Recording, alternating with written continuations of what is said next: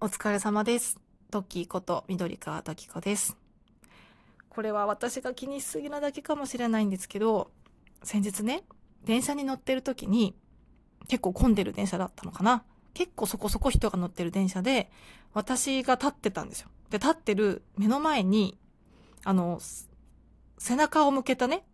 女の人が立ってて、だからまあ、なんだろう、同じ方向を向いて立ってるみたいな感じですよね。窓の方を見て立ってたんですけど、その女性が赤ちゃんを連れてて、抱っこ紐でね、あの、前側に抱っこしてたんですけど、その赤ちゃんがね、すごい可愛かったんですよ。まあ、赤ちゃんって多分その、みんなね、あの、なんだろうな、こう、世間からめでられる対象というか、まあ、可愛いっていうのはもちろんわかる感じだと思うんですけど、なんか本当に可愛かったの。私からは可愛く見えたの。っていうのも多分ね、私はなんか子供がいるんですけど、もう子供が結構そこそこ大きくなって小学生ぐらいになってるので、なんかこう、子供が可愛いっていう対象じゃなくなったって言ったらちょっと違うな。なんかやっぱり可愛いこと以外のことがだんだん増えてきてしまって、純粋にこの赤ちゃんみたいなね、こう、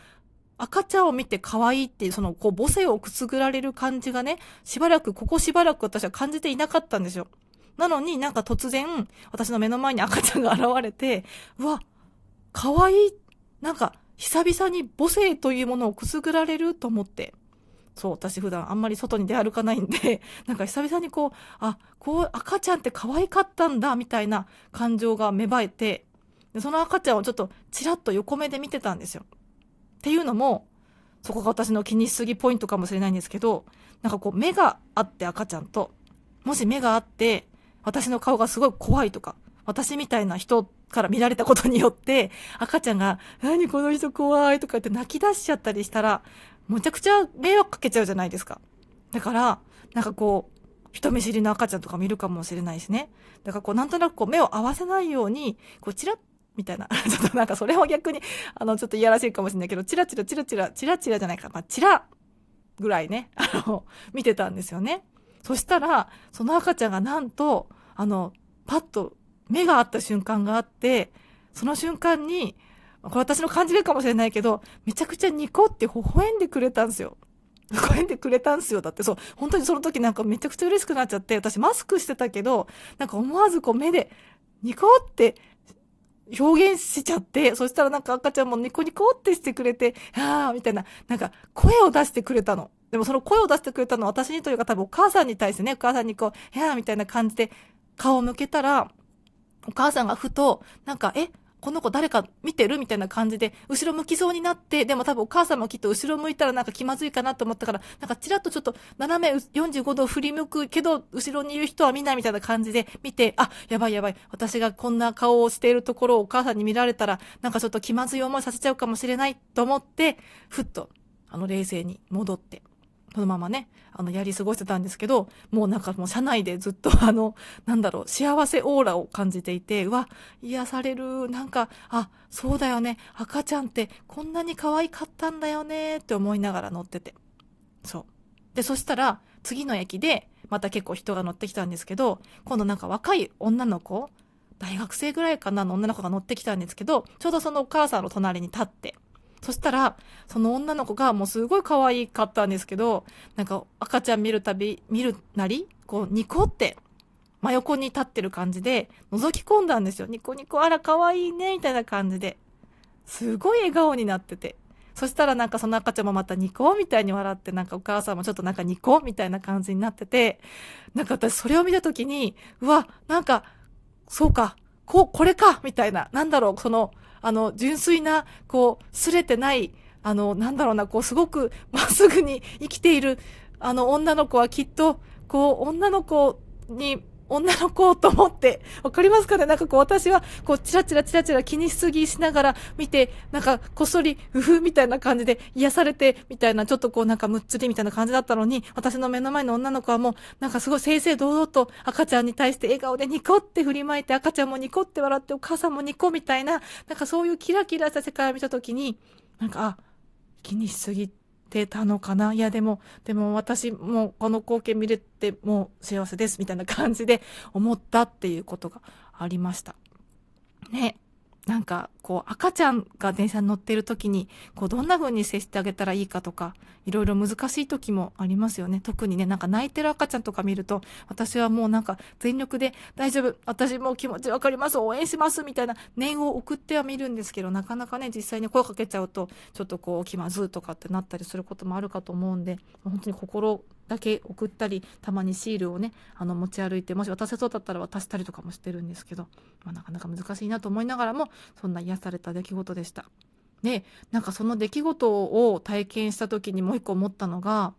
何だろう私も昔こう道行くねおばあちゃんとかにこう赤ちゃん連れてると結構声かけられるタイプの人だったんですね。で、そういう時に結構、あら、可愛いわね。もう本当に可愛いのなんて今のうちだけなんだからね。もう大きくなったら本当にもう可愛くなくなっちゃうんだからもう今だけよあんたいいわね。みたいな感じに言われて。でも当時のね、まあ乳児を連れてる私は、いやいや、今一番大変ですよ。もう夜も寝れないし、夜泣きもするし、イヤイヤ気もあってみたいな感じで、まあでもそれをね、まあその相手の人には言わなかったし、まあなんとなく思ってたけど、